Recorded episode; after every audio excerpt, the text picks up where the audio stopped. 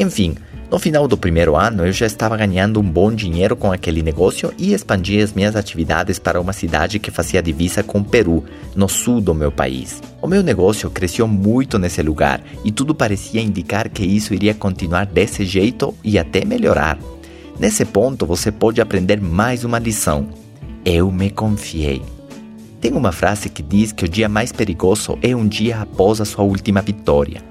E foi exatamente o que aconteceu comigo. Eu comecei a receber vários cartões de crédito de todos os bancos. Você sabe como é isso: movimenta dinheiro na sua conta e automaticamente começa a receber vários presentes, entre aspas. Eu, com 19 anos de idade, não tinha ideia do que significava esse dinheiro de plástico como funcionam as administradoras dos cartões de crédito, os juros que te cobram, se você não paga os totais das faturas ou paga apenas os mínimos e como isso pode quebrar qualquer um.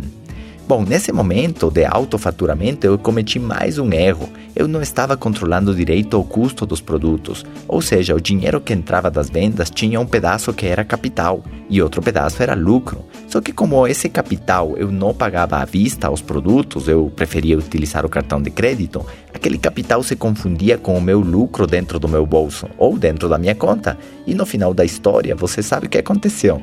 Tinha muita dívida nos cartões de crédito e estava conseguindo pagar apenas os mínimos. Para agravar mais a situação, o meu país entra em guerra com o seu vizinho do sul. Exatamente. Iniciou uma guerra por território com Peru e 90% do meu grupo estava nessa cidade que fazia divisa com Peru. Resumo da história: eu perdi 90% do meu negócio e não tinha mais renda para pagar os cartões e nem mesmo as minhas contas mensais, que, mesmo sendo baixas, porque eu ainda morava com a minha mãe, já, é, já estavam aumentando. Eram contas de celular, tinha comprado um carro e várias outras parcelas.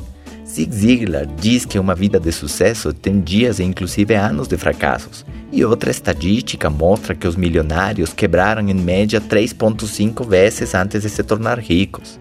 Bom, foi meu primeiro grande desafio e deixa mais uma lição para você. Aprenda a viver com pouco e não faça mudanças drásticas no seu nível de vida, no seu nível de gasto, nos primeiros anos. Faça reservas financeiras por se alguma coisa acontece com a economia, o dólar ou qualquer outra circunstância adversa acontece em sua vida.